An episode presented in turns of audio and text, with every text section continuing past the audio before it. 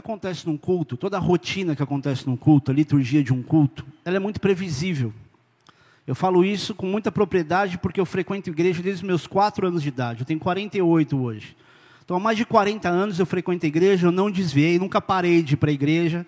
Então, eu estou muito acostumado com a rotina da liturgia. O maior desafio para mim, pessoalmente, é não fazer o costume me empurrar para um automático onde eu me torne insensível ao que eu estou fazendo na igreja. E nesse momento, a probabilidade da gente se tornar, a gente se tornar meio robotizado, porque a gente vai ouvir a palavra, ela é muito grande. E você ouve a oração, você concorda com ela, mas você não gera muita expectativa muitas vezes nela. Então, quero que você entenda que essa oração não é uma oração de protocolo para dizer que a gente quer que Deus fale com a gente através da palavra, mas é uma oportunidade para todos aqui que estão buscando de Deus uma resposta, seja ela racional, seja ela emocional, mas é um momento onde Deus fala conosco através da palavra, apesar de ser um homem falando, porque a gente fala da palavra. Então gera expectativa nessa oração. Continua prestando culto através desse momento, mesmo que seja uma concordância de uma oração. Amém? Pai, obrigado porque temos acesso à tua palavra. E talvez Deus, por causa das facilidades, é que sejamos um país que comete tantos pecados culturais, Senhor. Mas nessa hora nós queremos nos desconectar, Deus, dessa cultura da nação e nos conectar à cultura do reino, para que possamos ser visitados pela tua voz, Espírito Santo. Fala conosco, nos dá entendimento da tua voz através da palavra, ainda que venham com ilustrações ou explicações.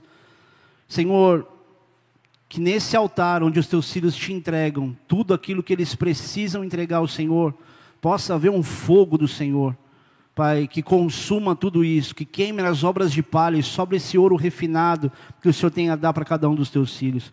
Glorifica o teu próprio nome, eu suplico pela minha própria vida, me dá saúde, saúde física, Senhor Deus, mental, espiritual, emocional, para que eu seja útil a cada um dos teus filhos que o Senhor mesmo trouxe nesse lugar. Tudo isso para a glória do teu nome, em nome de Jesus. Amém. Já começa abrindo a tua Bíblia em Lucas capítulo 17. Essa história que eu quero contar, ela começa a partir do versículo 7, mas eu acho que o início do capítulo também cabe na, no exemplo que eu quero dar aqui. Então vamos ler o capítulo inicialmente. Diz assim: Disse Jesus a seus discípulos: É inevitável que venham escândalos, mas ai do homem pelo qual eles vêm. Melhor fora que se lhe pendurasse ao pescoço uma pedra de moinho e fosse atirado no mar, do que fazer tropeçar um desses pequeninos. Acautelai-vos. Se teu irmão pecar contra ti, repreende-o. Se ele se arrepender, perdoa-lhe.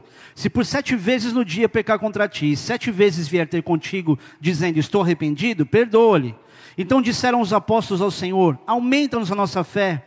Respondeu-lhes o Senhor: Se tiverdes fé como um grão de mostarda, direis a esta, a esta moreira: Arranca-te, transplanta-te transplanta no mar, e ela vos obedecerá. Qual de vós, tendo o servo ocupado na lavoura ou em guardar o gado, lhe dirá, quando ele voltar do campo, vem e põe-te à mesa? E que antes não lhe diga, prepara-me a ceia, singe-te e serve-me, enquanto eu como e bebo, depois tu comerá, comerás tu e beberás. Porventura terá de agradecer ao servo, porque ele fez o que lhe havia ordenado?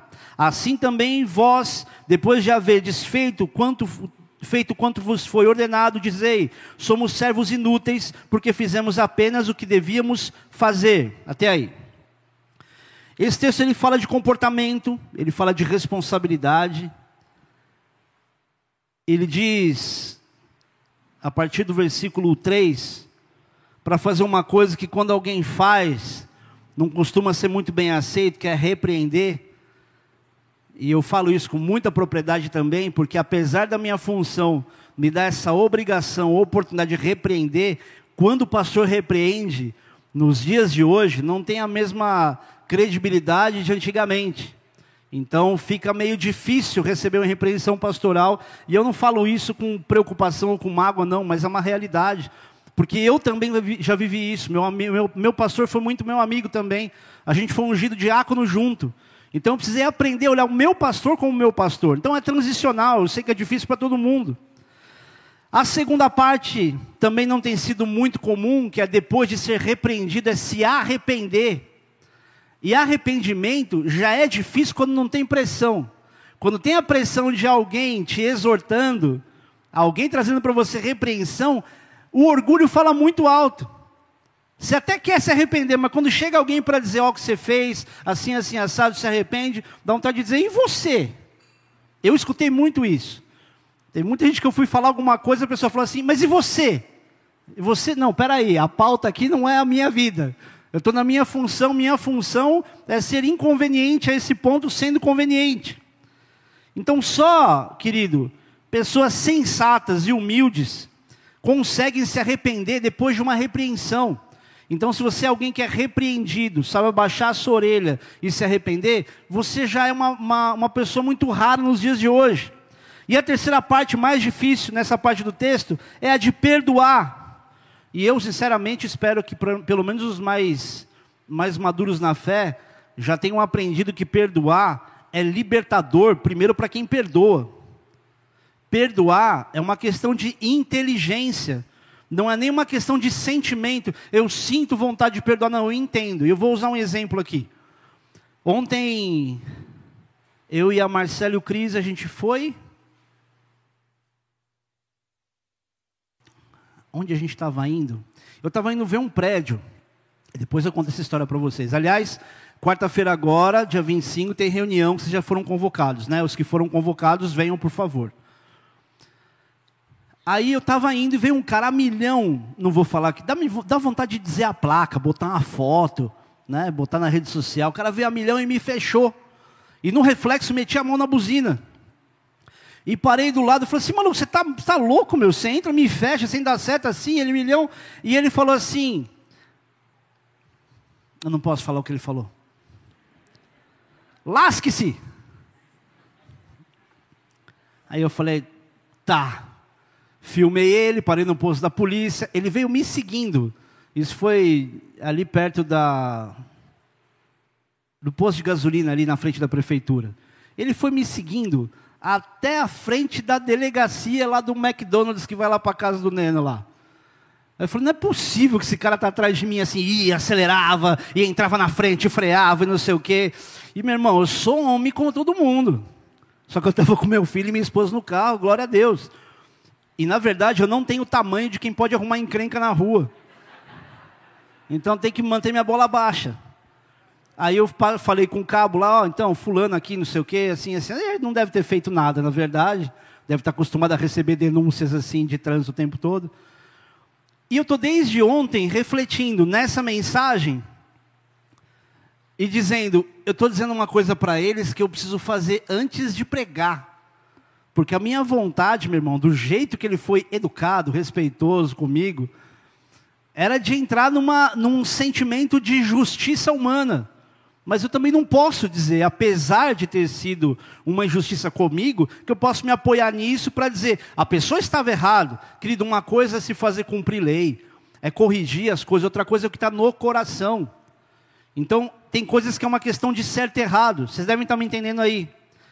Então, querido, isso é libertador para quem perdoa. Se você tem alguém que você está segurando alguma mágoa de alguma coisa relevante e que de maneira justa a pessoa foi injusta com você, se é que eu posso dizer assim, se você sabe que sofreu alguma injustiça, ainda assim, libera esse perdão.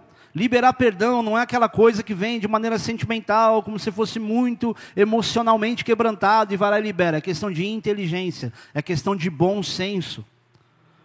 E tem muita gente que está na igreja, frequenta a igreja, convive com culto, serve na igreja, que tem mágoas que até hoje a pessoa não se libertou dela. Mas infelizmente a gente sabe que perdoar não é tão simples, e por isso eu quase digo que não é para todos, porque só gente inteligente realmente perdoa. E só quem perdoa de verdade consegue, buscando a Deus, e ver um caminho de prosperidade eu, eu tenho sempre que explicar o que é prosperidade para algumas pessoas, para não imaginar que tudo aquilo que envolve, que, que se relaciona à prosperidade é só dinheiro. Ser próspero envolve muitas outras coisas na vida que não se limitam ao recurso financeiro. Uma das definições, e é uma só porque tem diversas, que eu mais gosto é crescer naquilo que você já tem. Prosperidade é o que você faz acontecer do ponto de partida em você, do que Deus já te deu. Ninguém prospera porque ganhou na loteria. Vocês entendem que a prosperidade, com, com, da maneira como os outros pensam, ela é só uma cortina de fumaça? Não tem nada ali. Então, se você quer de fato prosperar, e prosperar, vamos, vou desvincular da questão, da questão financeira, emocionalmente, você não vai prosperar emocionalmente tendo um coração amargurado, porque a hora que teu marido ou tua esposa pisar na bola com você, o que, que você vai fazer? Vai sustentar a mesma indignação, a mesma raiva que você teve daquela do fulano Beltrano há tantos anos atrás. Então precisa acontecer isso para que haja prosperidade, para que você consiga desamarrar essa área que você, da, da tua vida. Então é uma questão de bom senso. É a primeira coisa que essas pessoas são. Como é que eu vou te explicar isso? Semana passada, eu aprendi uma coisa interessante sobre dia 13, especificamente, sobre o perfil de uma pessoa próspera. Eu não vou falar sobre prosperidade, tá? E a primeira coisa que eu aprendi sobre isso, na verdade refletindo junto, é que essas pessoas que são prósperas, elas são aquelas que conseguem pensar além do que todo mundo pensa. Por exemplo, aqui nem aquela, aquela, aquela história do caminhão de lixo, você deve ter ouvido. Pessoa que briga com o outro, que não sei o quê, que ele está carregando lixo. Às vezes o problema está com a pessoa. E se você tem essa consciência, pô, ela pode estar tá num dia difícil, você já pensou diferente da grande maioria. A grande maioria sofre uma injustiça e já quer revidar essa injustiça. Mas quem pensa além disso, quem tem essa mente próspera de verdade, ela pensa mais no outro, ela é mais empática, ela consegue ser mais altruísta. Coisa que nos dias de hoje é cada dia mais difícil. No mundo tão egoísta e ensinando a gente a ser egoísta, é mais complicado ainda. Tá, pastor, mas isso é muito óbvio, né? As pessoas que são prósperas, de fato, elas pensam além do que todo mundo pensa. Sim, só que aquilo que não é óbvio é que a única forma de você ir a esse outro nível de pensamentos e de ideias é se você deixar para trás não apenas mágoas e ressentimentos e raivas, as pessoas prósperas, elas deixam para trás as mágoas, ressentimentos e raivas dos outros, mas sabendo entender que, na verdade, tudo aquilo que ela está carregando no outro são coisas que talvez ela não consiga enxergar em si mesma, mas que alguém próspero consegue enxergar em si mesmo e tem indignação consigo mesmo. Pessoas que prosperam, elas olham para a culpa e elas não terceirizam a culpa. Pessoas prósperas não ficam o tempo todo dependendo de que alguém faça alguma coisa para consertar a situação. Eu estava ministrando uma pessoa de Brasília essa, essa madrugada. E ela está vivendo um relacionamento, eu não vou nem dizer tóxico, tóxico é um nível muito baixo, era, era quase um, uma situação de integridade física. É, era um risco de morte de verdade. Eu falei assim, fulana, é, a pessoa só vai onde, tá, até onde você deixa. E você foi e voltou diversas vezes depois de diversas experiências ruins. Você só vai conseguir virar essa página se você ficar indignada com você, ao ponto da tua indignação com o papel de boa que você está fazendo, for maior do que o teu desejo carnal. E de fato, querido, enquanto você não for indignado com você, com responsabilidades suas, você vai terceirizar tudo para os outros, você vai continuar sem mudar comportamento nenhum e continuando a ter desejos que não vão ser realizados só porque você quer. Porque aquilo que você quer, sem a reação de transformação interna, não muda nada. Posso simplificar? Vou, tenho que simplificar. Muita gente passa a vida magoada e sempre fazendo as coisas contra os outros, ou com os outros. Só que ela não consegue entender aonde começa a culpa do outro, onde começa a culpa dela. Ela não consegue entender que quando dois não querem, um não briga ela está sempre imaginando que alguma coisa está travando a vida dela. Ah, tal coisa travou minha vida. Você já imaginou? Se a gente tivesse que o tempo todo consertar aquilo que os outros travam na nossa vida para a gente conseguir andar? Por isso que quando alguém chega para você e fala assim, fizeram uma obra de macumbaria contra a sua vida, você fala, ah, tá explicado, né? Por isso. Querido, pega a senha. Se fazem magia, macumba contra alguém, pega a senha. Já me falaram tantas vezes isso. Mas é o que, que muda você saber que alguém fez algo contra você que está sendo quebrado sem nenhuma mudança sua? Fizeram macumba, fizeram isso, fizeram aquilo, mas Deus está quebrando. Tá.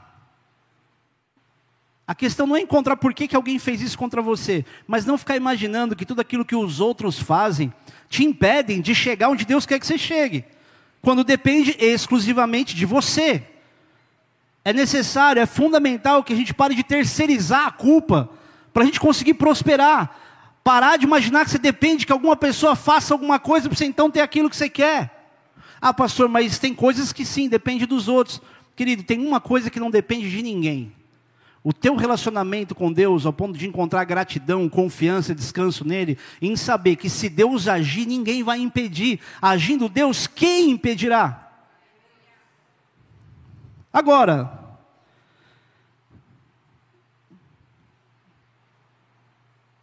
em suma, a gente precisa deixar mágoa para trás, parar de terceirizar a culpa pelo que deu errado, esquecer o erro dos outros e pensar apenas no seu comportamento.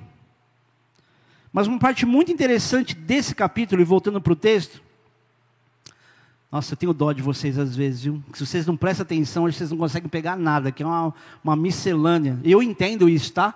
Eu estou dizendo isso para você, para você não se sentir mal. Por quê? Eu já sentei muita administração, que eu ficava falando assim, meu, você está entendendo o que ele está falando? Ele falou, outro eu não, eu me sinto até melhor.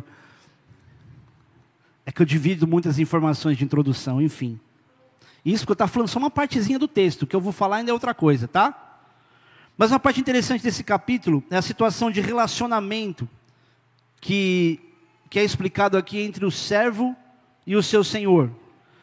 Onde ele ensina, Jesus ensina que existem coisas que já são óbvias na função do servo, e que inclusive não deveria esperar. É, o servo não deveria esperar que o seu senhor tivesse um comportamento de igual ou de amigo.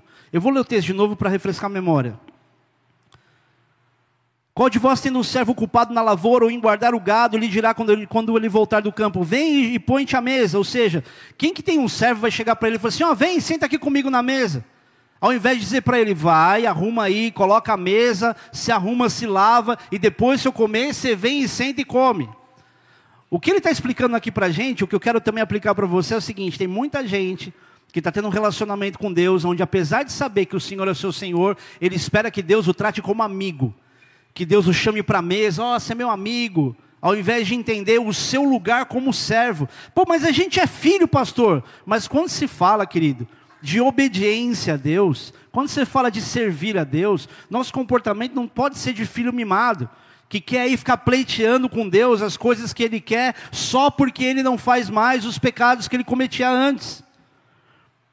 Então, esse é um problema que essa geração, ou que a minha geração, ou que nós estamos vivendo muitas vezes, quando você quer construir intimidade com Deus, baseado no fato de saber que o Senhor é seu Senhor, mas você é um servo amigo.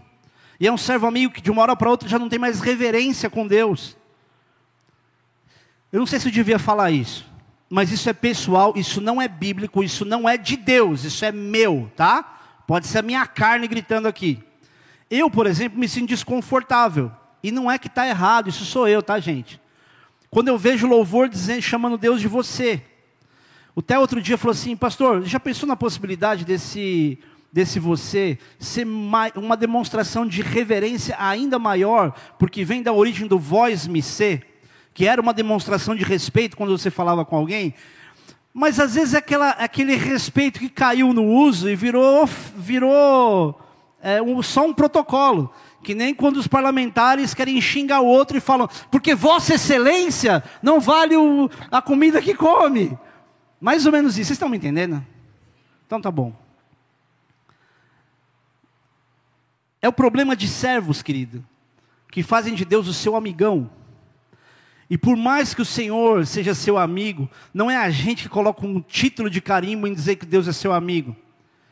A pessoa bíblica, biblicamente falando, a única pessoa que a gente conhece que recebeu o título de amigo de Deus, não foi ele que intitulou Deus como seu amigo, mas Deus que o intitulou como amigo. Então a gente precisa entender que apesar de haver esse relacionamento amistoso entre pai e filho, nós somos servos e ele é Senhor. E quando você entende a tua condição de servo, você para de ficar exigindo de Deus que ele dê para você aquilo que você acha que você merece. E vou dizer algo aqui para você. Quem tem mais dificuldade com isso é pastor. Porque o pastor, ele tem um sentimento, é meio, é meio intrínseco à função pastoral, de que, poxa, Senhor, eu estou renunciando tanta coisa aqui, O senhor bem que podia me colocar em tal lugar, nessa condição, fazer isso assim, assim, assado. Até que passa um tempo, ele entra de, de, ele vai de encontro a uma realidade de que ele é servo, e ele tem que olhar para a gratidão do que Deus já tem feito e falar, Senhor, esquece o que eu estou falando, faz o que o senhor quiser. Tem um pastor amigo meu, que ele falava assim, ele estava no início da conversão dele, de fato, e ele ia lá evangelizava alguém na balada, e olha a cabeça dele. Alguns aqui já ouviram já sabem quem é. E ele evangelizava alguém na balada, e como ele ganhava alguém para Jesus, na cabeça dele tinha um crédito. Onde ele pensava, ganhar alguém para Jesus, posso catar uma menininha agora à noite. Quem sabe de quem eu estou falando? Tá bom, que bom que vocês não lembram, assim não denigra mais de ninguém. Ai meu Deus, não posso falar isso, né?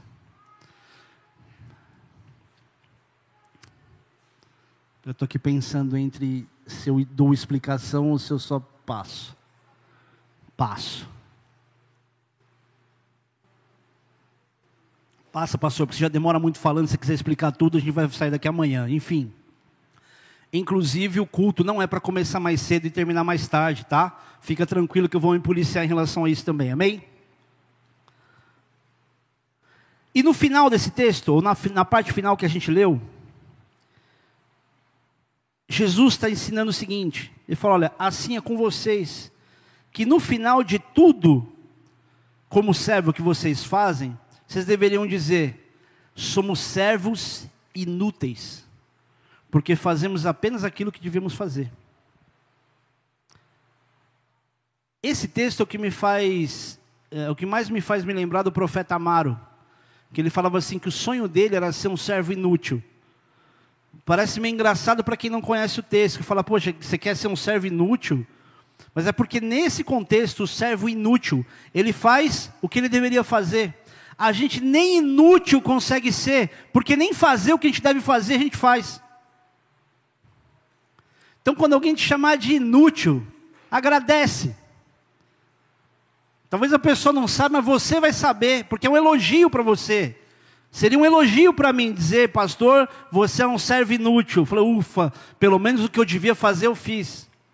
E a gente não admite a nossa inutilidade. A gente acha que a gente é muito útil e produtivo. E esse texto que dele tem que nos ensinar esse tipo de coisa e mudar a nossa visão para ninguém ficar pensando que Deus tem que compensar a gente por alguma obrigação cumprida. Eu sei que essa palavra não é agradável, que ela não faz você pular de alegria, glorificar a Deus e dizer: Uau, é isso aí, Senhor, obrigado, me apropriei dessa palavra, minha semana vai ser diferente. Mas ela vai te amadurecer, e isso vai te fazer ser diferente e ter experiências diferentes. Não dá mais, igreja, para a gente se contentar em sentar nos bancos de uma igreja e ficar ouvindo uma palavra que te encoraja, mas que não te transforma. Não dá para dizer tudo que Deus vai fazer com você por uma palavra liberada do púlpito. Parece que a palavra liberada ela é mais importante do que a realidade individual que você precisa transformar. O que, que adianta? Eu falo, Deus vai fazer isso, vai fazer aquilo, porque o Senhor vai abrir portas, vai fazer aquilo, vai curar, vai fazer milagre. Tá, filho, filho, mas se Deus fizer tudo isso, sem que você transforme o que você ser transformado, que tipo de crente vai ser a gente? A gente parece que quer receber os cafunés de Deus porque a nossa vida está tão difícil. Pergunta lá para o teu pai, para tua mãe, para o teu avô, o que, que eles tinham que fazer para estudar. Andava 80 quilômetros, pulava jacaré, parecia o jogo do pitfall. Só os velhos vão saber o que é isso. Meses atrás eu assisti um filme com Daisy Washington, eu não lembro o nome, em que ele teve uma discussão super insensível com o filho. E querido, não que eu queira ficar te dando vídeo, mas a título de ilustração fica mais fácil. E eu queria que você assistisse um pouquinho para a gente poder continuar, por favor. Por que nunca gostou de mim? Gostar? Quem disse que tem que gostar de você? Onde está escrito que eu tenho que gostar de você? Olha na minha cara e me faz uma pergunta idiota como essa se eu tenho que gostar de alguém. Vem cá, rapaz, estou falando com você. Sim, direita, droga. Eu fiz uma pergunta. Onde está escrito que eu tenho que gostar de você? Lugar nenhum. Muito bem, então. Você não come todos os dias? Responde quando eu falar com você. Não come todos os dias. Como? Moleque, enquanto estiver na minha casa, vai botar um senhor no fim da frase quando falar com você. Você come todos os dias? Sim, você tem um teto sobre a cabeça? Sim, tem roupas para vestir? Sim, senhor. Por que você acha que é assim? Por sua causa. eu sei que é por minha causa. Mas por que você acha que é assim? Porque o senhor gosta de mim? Gosto de você. Eu saio de casa todas as manhãs. Eu dou o maior duro. Aguento um monte de branquelos todos os dias porque eu gosto de você. Você é o maior tolo que eu já conheci. É o meu trabalho. É minha responsabilidade. Um homem tem que cuidar da sua família. Você mora na minha casa, enche a barriga com a minha comida, deita as costas na minha cama porque é meu filho. Não é porque eu gosto de você. É meu dever cuidar de você. Eu devo essa responsabilidade a você. Vamos esclarecer isso aqui e agora, antes que complique ainda mais. Eu não tenho que gostar de você. O Sr. Rand não me dá dinheiro no dia do pagamento porque ele gosta de mim. Ele me dá porque ele me deve. Eu já dei tudo que tinha que dar a você. Eu já dei a vida. Eu e sua mãe resolvemos isso entre nós. E gostar da sua bunda suja não fazia parte do acordo. Não passe a sua vida se preocupando se alguém gosta de você ou não. Você devia ter absoluta certeza de que estão sendo justos com você. Entende o que eu estou falando? Sim, então sai agora da minha frente e vai lá pro A&P. Pais, não precisa falar assim com seus filhos, tá? Eu também não posso dizer, imagine esse homem sendo Deus. E a gente entendendo o senso de responsabilidade a partir do exemplo paternal. Porque o exemplo paternal do homem jamais vai se comparar a uma paternidade perfeita de Deus. Porque Deus, apesar de nos ensinar responsabilidade, ao ponto do próprio Jesus dizer: O Pai trabalha até agora, eu trabalho também. Apesar de tudo isso, Ele te ama. E Ele te amou tanto que Ele entregou Jesus, seu único filho, para vir para a terra, viver como homem, morrer numa cruz, para com o sangue dele pagar todas as nossas dívidas de pecado. Isso é amor. E não é que ele não amava Jesus, porque a palavra também diz: e quantas vezes esse é o meu filho amado em quem me comprazo. Então não é que Deus não amava Jesus, é que tudo isso é amor. E é um amor que às vezes vem com dor, para nos ensinar a ser que a gente deve ser, a assumir as nossas responsabilidades. Essa, essa fala é interessante pelo seguinte: ele está mostrando ali, apesar de toda a rispidez, toda a insensibilidade, eu talvez faria diferente. Ou talvez se meu filho tivesse um comportamento meio rebelde, talvez eu fizesse igual, não sei. Mas eu diria, filho, deixa eu te explicar uma coisa. O que eu faço aqui é por responsabilidade, porque eu gosto demais de você. Eu não estou aqui te paparicando. Eu não estou aqui dizendo, ai, filhinho, você que eu amo. Claro, o que, que você quer, filhinho? É mais ou menos o que Deus também quer nos ensinar. Deus não olha para você e diz, ai, filhinho, gosto tanto de você. Você tem, o que, que você quer? Fala. Fala que eu faço os anjos e trazer para você. Deus não tem que fazer isso com a gente. E o que ele mais precisava fazer, assim como esse cara falou, já fez. Deu a vida através de Jesus, salvação. Então não dá para a gente caminhar o tempo todo com essa melancolia espiritual e dizendo, estou passando por uma prova. Não, peraí, peraí. Qual é a parte da tua responsabilidade que você fala, Deus me deu princípios, eu preciso seguir esses princípios. O que você está fazendo? para poder esperar que a palavra se cumpra e não que Deus faça de acordo com a tua vontade. Esses dias uma, uma moça lá de Brasília falou assim: puxa, foca, você devia fazer tal coisa, né? Bem que você podia fazer tal coisa. Eu falei assim: então, eu até podia querer fazer isso, mas o que será que Deus quer que eu faça? Eu não estou sendo super espiritual em dizer isso para vocês, não, tá? É um bate-papo com uma pessoa. Você pode querer um monte de coisa, mas você já se perguntou o que será que Deus quer? Porque enquanto você não amadurece ao ponto de tentar discernir o que, que Deus quer de você, você vai passar a tua vida reclamando para Deus o que você queria que Ele fizesse. Quanta oração infantil você já fez pedindo coisas para Deus que você não recebeu e que você olha hoje e fala: ainda bem que eu não recebi. Se Deus fosse te dar tudo aquilo que já passou pela tua boca em oração, você estava frito. Eu lembro de tanta coisa que eu pedi que eu falo, nossa, que pedido medíocre. Ainda bem que Deus não me deu isso. E querido, se for para Deus dar para a gente o que Ele quer, tomara que a gente tenha muitas outras orações frustradas. Mas melhor do que isso, se for dar pra gente, Deus dar para a gente aquilo que, aquilo que Ele quer, que a gente queira desejar o que Ele quer e buscar saber o que Ele quer. Então essa, essa discussão ensina sobre essa paternidade inversa. A verdade é que a gente faz a nossa parte, querido, muito mal. E muito mal como crente, muito mal como pai, muito mal como filho. Nossa parte está sempre incompleta. Por mais que te digam que ela está completa. Porque se você olha para si mesmo e consegue dizer, faço tudo que eu deveria, nossa, preciso andar com você. Querido, entenda algo aqui. Por mais que alguém te ame, por mais que o teu pastor te ame, os teus pais te amem, ou os teus filhos te amem, os seus amigos te amem, absolutamente nada na sua vida vai mudar, porque alguém te ama.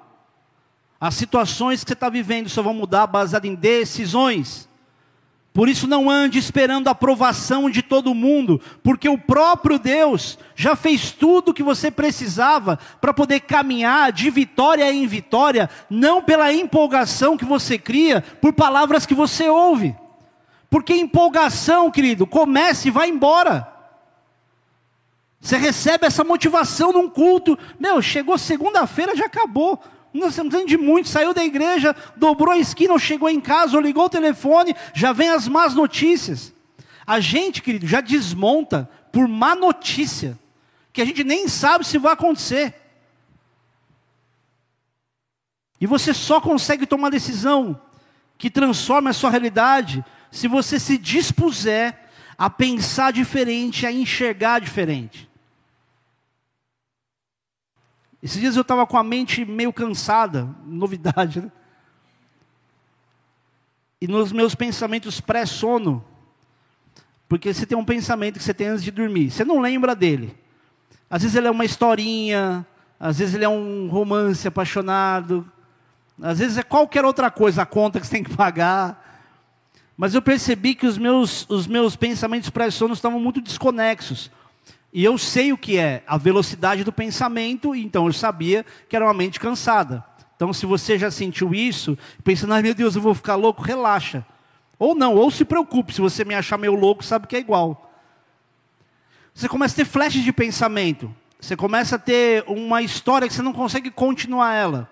Você não consegue imaginar você viajando, indo para a praia em tal lugar. Você não consegue imaginar continuidade. Então é muita coisa picada. É como se estivesse conversando com uma pessoa, estivesse dentro de um avião, estivesse depois sozinho em algum lugar, depois estivesse praticando um esporte, qualquer outra coisa. Quem, quem aqui já passa por isso ou passou por isso? Tá, os outros não precisam se expor se não quiser. E aí o que, que eu faço quando eu tenho isso? Toda vez que. não acontece sempre, mas acontece bastante. O que, que eu faço? Estou de olho fechado ali, começo a ter esse pensamento desconexo, eu quero dormir e aí eu abro os olhos. Geralmente eu abro os olhos e falo glória a Deus. Só para saber se meu cérebro tá minha, minha fala está obedecendo ao meu cérebro. Você fica meio assustado, você fala, cara, eu estou meio pirando. E eu geralmente faço isso. E nessas últimas noites, quando aconteceu isso, a hora que eu abri o olho, mesmo sem enxergar nada de fato, fisicamente falando, no quarto escuro, eu tive a sensação de que as coisas se reorganizaram. E eu me lembrei de uma palavra. E eu fico meio chateado quando eu lembro de palavras à noite, quando eu estou deitado, porque a minha esposa me ensina muito sobre a questão do mal que faz o celular ficar perto da gente quando a gente dorme. Então, o nosso celular fica na sala. E eu falei assim, cara, não vou levantar lá para para pegar esse telefone, para escrever, porque eu escrevo para não esquecer, igual muitos de vocês aqui, aquele grupo de você sozinho que você tem lá. E eu pensei, que pena, porque eu vou esquecer, porque é, real, é, é exatamente o que acontece quando eu me lembro de alguma coisa que eu estou na cama deitado, no dia seguinte já acabou. E alguns dias depois, Deus me trouxe tanto a lembrança do momento, como a palavra, e eu entendi, entendi, é para eu compartilhar, porque se eu lembrava e sabia o que era a palavra, então já não era mais para mim, já era para a igreja. Por isso, abra no segundo livro de Reis, no capítulo 6. Posso falar sem ler ou vocês querem que eu leia? Viu como a democracia não funciona? Querem que eu explique sem ler? Quem quer que eu leia? Quem quer que eu explique?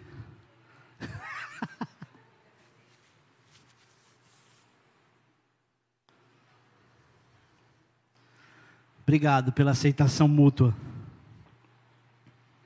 Eu não vou ler porque eu vou ficar cansado de ler porque letra está pequena aqui, tá bom? Não, brincadeira, eu vou ler para vocês.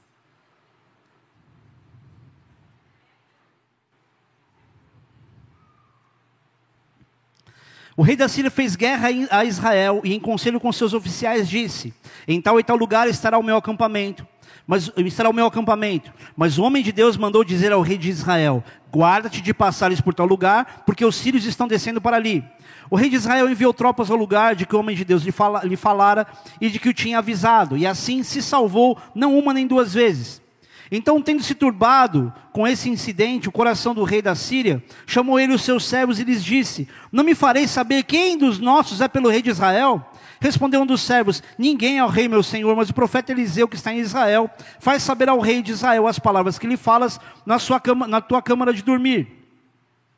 Ele disse: Ide ver de onde ele está, para que eu mande prendê-lo. Foi-lhe dito: Eis que está em Dotã. Então enviou para lá cavalos, Cavalos, carros e fortes tropas chegaram de noite e cercaram a cidade. Tendo se levantado muito cedo, o homem de Deus e, e, saído, eis que as tropas, cavalos e carros haviam cercado a cidade. Então o seu moço lhe disse: Ai, meu senhor, que faremos? Ele respondeu: Não temas, porque mais são os que estão conosco do que os que estão com eles. Orou Eliseu e disse: Senhor, peço-te que lhe abra os olhos para que vejas. O Senhor abriu os olhos do moço e ele viu que o monte estava cheio de cavalos e carros de fogo em redor de Eliseu. E como desceram contra ele, orou Eliseu ao Senhor e disse: Fere, peço-te essa gente de cegueira. Feriu-a de cegueira conforme a palavra de Eliseu. Então Eliseu lhes disse: Não é este o caminho nem esta cidade. Segui-me e guiar-vos-ei ao homem que buscais. E os guiou a Samaria. Tendo ele chegado a Samaria, disse Eliseu: Ó oh, Senhor, abra os olhos desses homens, desses homens para que vejam. Abriu-lhes o Senhor os olhos e viram, e eis que estavam no meio de Samaria. Quando o rei de Israel os viu, perguntou a Eliezer: Feri-los-ei, feri-los-ei, meu pai. Respondeu ele: Não, não os ferirás. Feres aqueles que fizeres prisioneiros com a tua espada e teu arco. Porém a estes manda pôr-lhes diante pão, diante, pôr-lhes diante pão e água para que comam e bebam e tornem a seu senhor. Ofereceu-lhes o rei grande banquete, comeram e beberam, despediu-os e foram para o seu senhor, e da parte da Síria não houve mais investidas na terra de Israel. Até aí. Você acha que é fácil ficar velho, meu? Resumidamente, essa história fala no momento onde o rei da Síria quis ter guerra, quis entrar em guerra com o rei de Israel. Só que Eliseu avisava o rei onde ele deveria passar, onde estariam as tropas, para ele poder se livrar de um ataque da tropa inimiga. E o rei da Síria ficou maluco, ele falou: Meu, não é possível, alguém está falando para ele, alguém daqui de dentro está falando para ele onde eu vou estar. Tá. Quem é que está com esse rei? Quem que é o X9? Aí veio um servo e falou assim: Não é isso. Daqui eles têm um profeta lá, e esse profeta, Deus fala com ele no quarto, e ele fala para o rei. Então ele manda a tropa ir atrás do profeta. Ele não manda meia dúzia, ele manda cavalos, ele manda tropas. Ele manda bastante gente aprender um profeta. Profeta, querido, já aprende com isso. Profeta, quando é visto por alguém que não teme a Deus, é um cara perigoso. Por isso, quando alguém vai se encontrar com um profeta, a pessoa está em pecado, ela já vai apavorada, que eu falei, esse cara vai contar minha vida inteira. Às vezes não conta em público alto, mas fala, viu? Então não fica aí imaginando que o profeta vem só para te fazer cafuné, que numa dessas você vai ter uma entortada. Enfim. E quando Geazi, embora não fale o nome aqui, mas era o servo que estava com Eliseu, ele acorda cedo, ele vê que as tropas cercaram a cidade, ele fica apavorado. Ele fala: Ai meu senhor, o que, que a gente vai fazer agora? E Eliseu fala assim: Fica tranquilo. Mais são os que estão conosco do que os que estão com eles a gente também tem que entender algo aqui.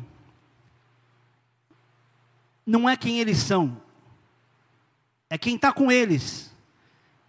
E se eles representam uma força inimiga, é uma guerra contra o inimigo. Vamos ler de novo aqui?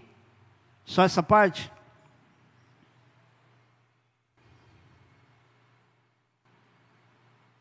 Não temas porque, versículo 16: Não temas porque mais são os que estão conosco do que os que estão com eles. Então, não é mais os que estão conosco do que eles.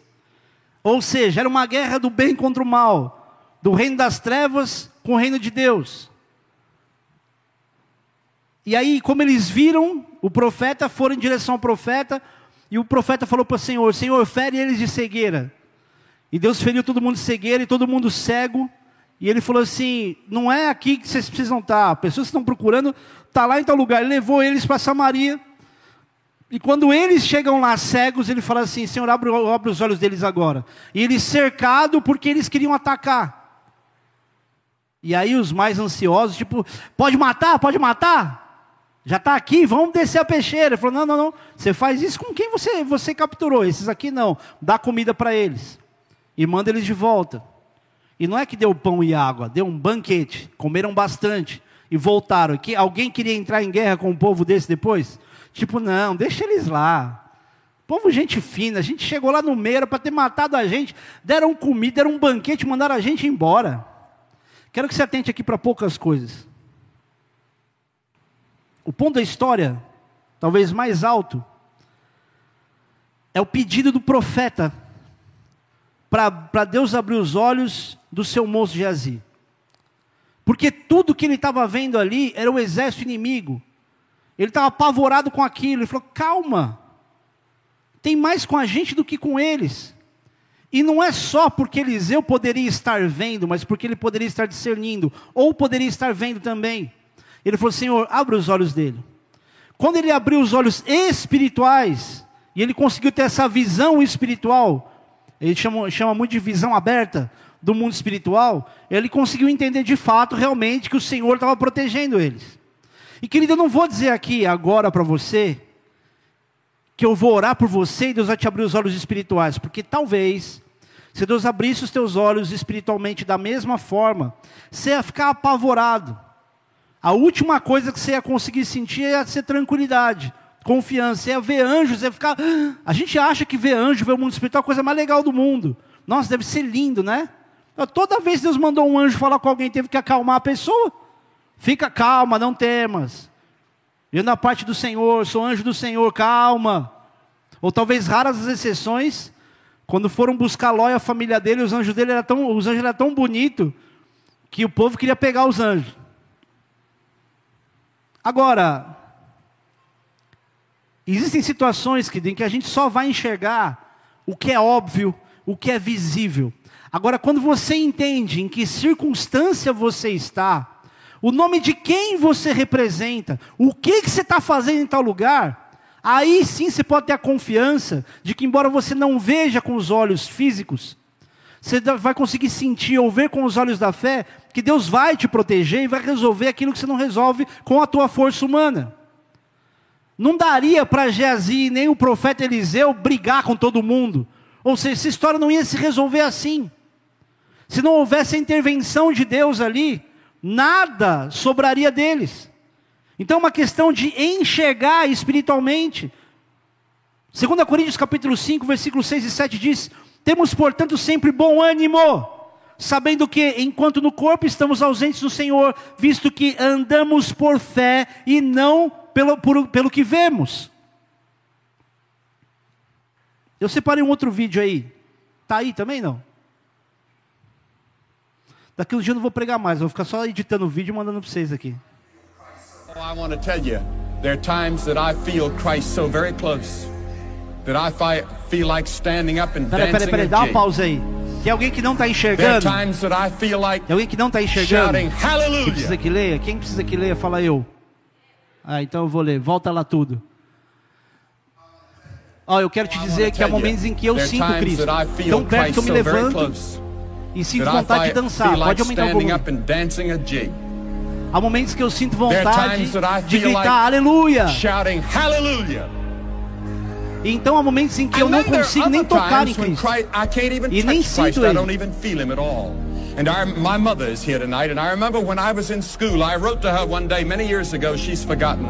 And I said, Mother, you know, for the last few weeks, I haven't been able to get anywhere in my prayers, and I don't feel Christ. And she said, Son, you have accepted Christ as your Savior, and whether you have feeling or not, the moments that you don't feel anything are the moments when He may be the closest. Because that's the moment that you must walk by sheer faith and God may be testing you. How wonderful to have a faith to believe, a faith that could change the world, and certainly a faith that could change your world. um dia, muitos anos atrás, se esqueceu. E eu disse, mãe, você sabe, nas últimas semanas eu não consegui chegar em lugar nenhum em minhas orações. E não sinto Cristo. E ela disse, filho, você aceitou Cristo como seu Salvador. E se você tem sentimento ou não, os momentos que você não sente nada, são os momentos em que Ele pode ser o mais próximo de você. Porque esse é o momento em que você deve andar por pura fé. E Deus pode estar te testando. Como é maravilhoso ter uma fé para acreditar. Uma fé que pode mudar o mundo e certamente uma, uma, uma fé que pode mudar a sua vida. Até aí, pronto. Ufa. É que eu não gosto de falar coisas que parece que o crédito é meu e fica mais fácil de entender às vezes, não fica? Ele está falando sobre, não importa o que você sente, Deus está ali. Talvez em momentos onde você não está sentindo Deus, e essa é uma acusação que o inimigo lança sobre muita gente.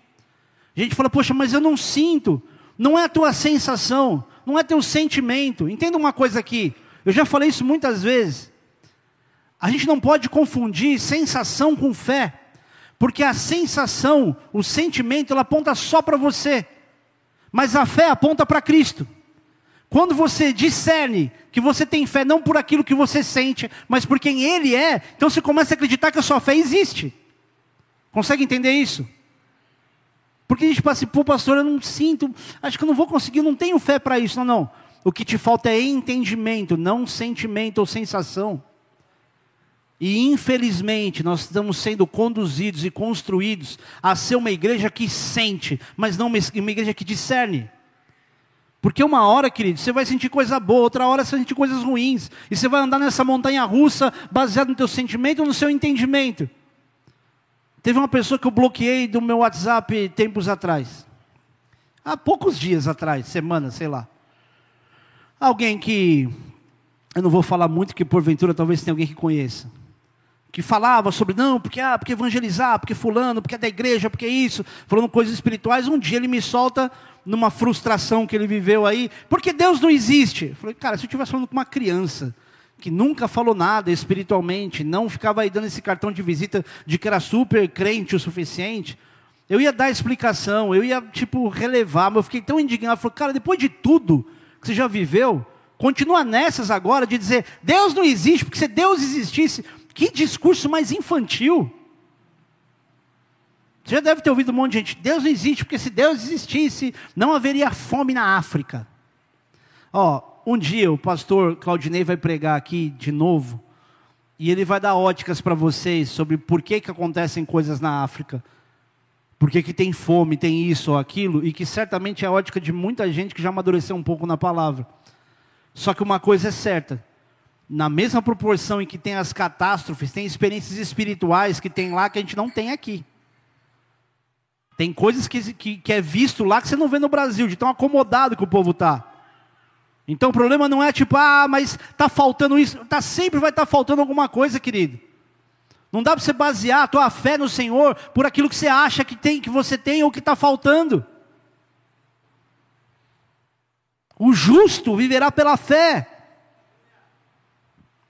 Hebreus 10, 38 diz: Mas o meu justo viverá pela fé, e se retroceder, não me agradarei dele. Você imagina o que é você perder essa, se é que eu posso dizer assim, essa alegria de Deus, porque você é amarela. Querido, você não, é, não foi chamado para ser dos que retrocedem. E a Bíblia diz isso. Nós não somos os que retrocedem. Só que a gente está o tempo todo retrocedendo. Uma hora a gente está avançando, outra hora a gente para e desiste. Ah, porque eu estou cansado. Então descansa, não desiste. Que mania a gente tem de parar aquilo que nos faz ser renovado.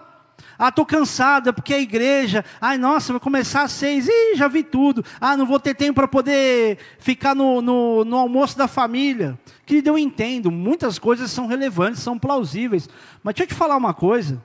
A gente está sempre querendo adequar o dia do Senhor ao nosso dia. É vergonhoso dizer isso. Pastor Claudinei conta umas histórias, mostra umas coisas que eu falo, eu tenho vergonha de ser crente no Brasil. Tenho vergonha de quem eu sou. Tem gente que anda quilômetros para ter um culto. Tem um homem na, no Oriente Médio chamado Talar, ele é amigo de um missionário amigo meu. Ele disse que o sonho dele é ir num culto.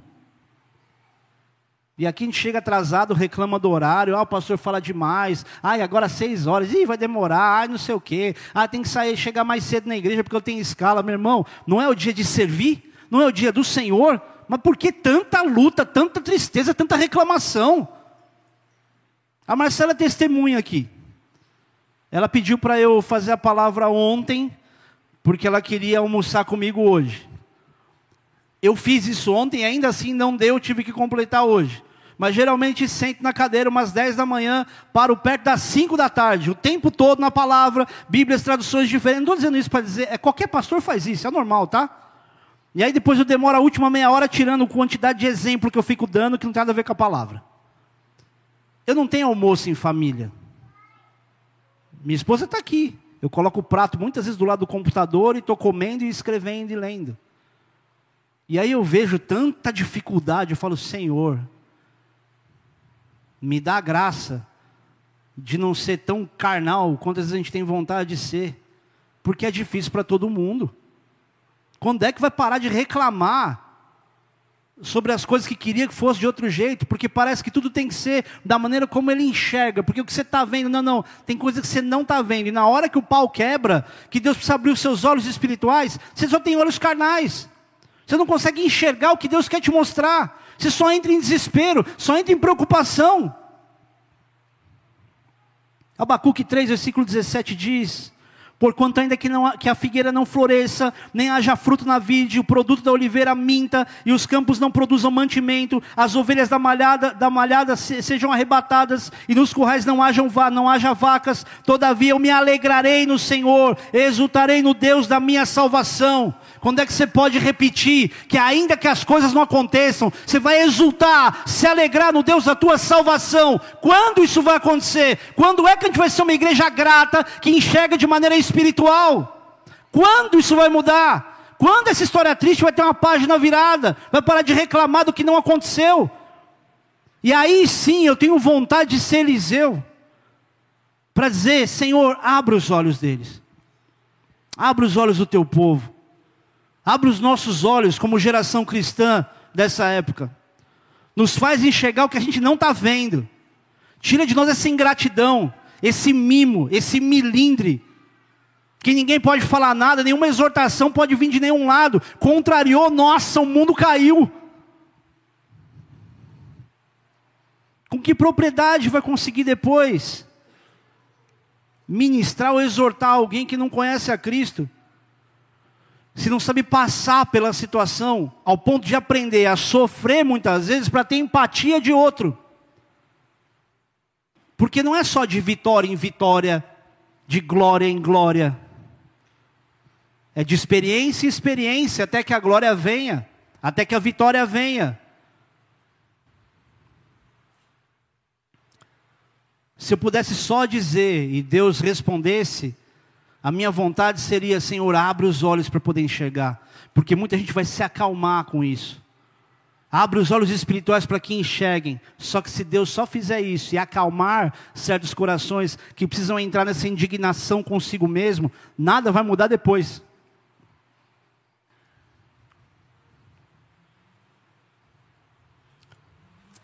Feche os teus olhos por um instante.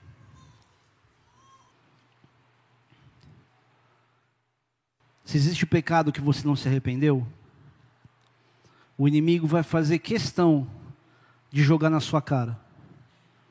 Mas daqueles que você se arrependeu, o próprio Deus diz: os seus pecados eu não me lembro mais. Joguei no mar de profundo esquecimento. Deus não está te olhando baseado nos tropeços e pecados que você cometeu. Ele está sempre te incentivando a olhar para frente, olhar para Cristo como alvo. Por que, que você também não para de olhar para trás? Esse excesso de passado, de mágoa, de coisas que você vem arrastando, que só te fazem enxergar tudo aquilo que todo mundo obviamente enxerga. Deus quer que você rompa, que você avance, mas isso não vai acontecer com você recebendo bênçãos de Deus. Isso vai acontecer com você vivendo o primeiro arrependimento ainda que ele não venha carregado de um tipo de quebrantamento que te faça chorar, mas o mínimo uma consciência de indignação e dizer: eu não vou errar igual. Eu não vou ser indiferente. Eu não vou buscar satisfazer mais a minha vontade do, querer, do que querer descobrir o que Deus quer que eu faça. Eu não vou ficar dizendo para Deus realizar os desejos do meu coração, se todos os desejos do meu coração não têm espaço para o próprio Deus.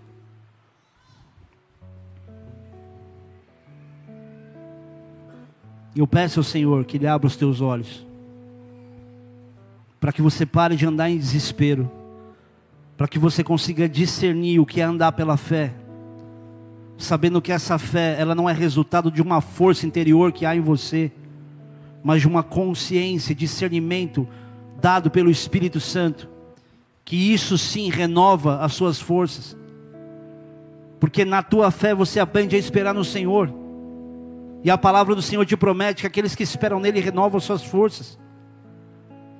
Se você está aqui hoje e veio para cá, entrou aqui arrebentado emocionalmente, sem força, sem força física, sem força emocional, talvez o melhor conselho que eu posso te dar é: espera no Senhor, mas não espera com uma apatia, não espera na inércia, espera buscando em Deus, espera lendo a palavra, espera ouvindo a voz de Deus, ou buscando ouvir pedindo conselhos para quem você sabe que você pode pedir, mas acima de tudo, reagindo com aquilo que te faz paralisar a tua vida espiritual.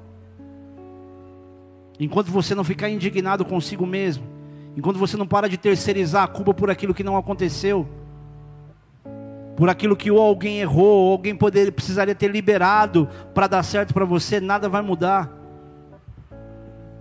Para de ficar aí preocupado com portas que foram fechadas porque homens não abriram para você.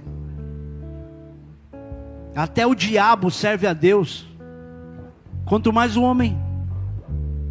Então deixa o Senhor te conduzir, deixa Ele abrir os teus olhos, porque você tem andado como cego o tempo todo e por isso você se machuca tanto. Você bate em tudo que é obstáculo. Qualquer obstáculo, por menor que seja, ele pode estar na tua canela, ele já te paralisa. Mas se o Senhor abrir os seus olhos, você vai saber como andar, você vai saber como desviar, como se antecipar, como sobrepor e como derrubar muitos obstáculos, inclusive. Mas isso você só consegue com os olhos da fé. E sem a fé, é impossível você agradar a Deus também. Isso não é resultado da tua competência, do quão bom você é, mas do quão dependente de Deus você é. Pai, eu oro pelos meus irmãos nessa noite. Muitos deles, Senhor Deus, que já caminham contigo há muito tempo, mas que entraram, Senhor Deus, num loop infinito, num ciclo de problemas que parecem que nunca passam, e que tudo que faz, ou que tudo teus filhos enxergam, Senhor Deus, é só a eternidade, esperando a hora de morrer, não é eternidade, esperando o momento, Deus, onde eles vão ver o céu povoado com pessoas que eles mesmos alcançaram, Pai. E para isso, Senhor Deus, eu te peço, dá aos teus filhos a sabedoria necessária para perdoar pessoas, para que toda raiz de amargura seja arrancada, para que todo sentimento de terceirização de responsabilidades também seja anulado das suas desculpas. Mas vejam nisso, Deus, a oportunidade de finalmente, tendo nas próprias mãos, a oportunidade de tomar uma decisão diferente, consigam ser ajudados por Ti, Senhor Deus, e tomem essas decisões. Há pessoas aqui, Senhor Deus, achando que a decisão correta do casamento é o divórcio. Faz os teus filhos enxergarem diferente e tomarem outra decisão. Não para que se cumpra, Senhor Deus, uma, uma aparência moral diante dos outros, mas para que haja plenitude, porque nunca serão completos pulando de relacionamento em relacionamento. O que precisa ser consertado, Deus, não está no outro, está em si mesmo, Pai, ajuda-os.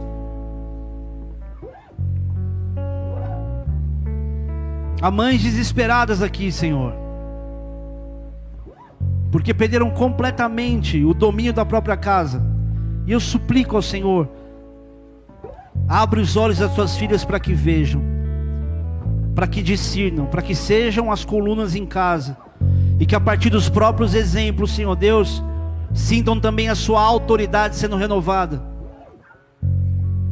Dá, Senhor Deus, a homens aqui, Pai, misericórdia, a maridos, a pais, dá a este, Senhor Deus, misericórdia sobre os filhos e sobre a esposa, que já pagou um preço tão alto ao longo dos anos, e hoje só é vista com a aparência exterior, que já não é mais de 20 ou 30 anos atrás. Renova nos teus filhos, Senhor Deus, a paixão, o amor, a gratidão, Senhor Deus, e assim a atração, inclusive.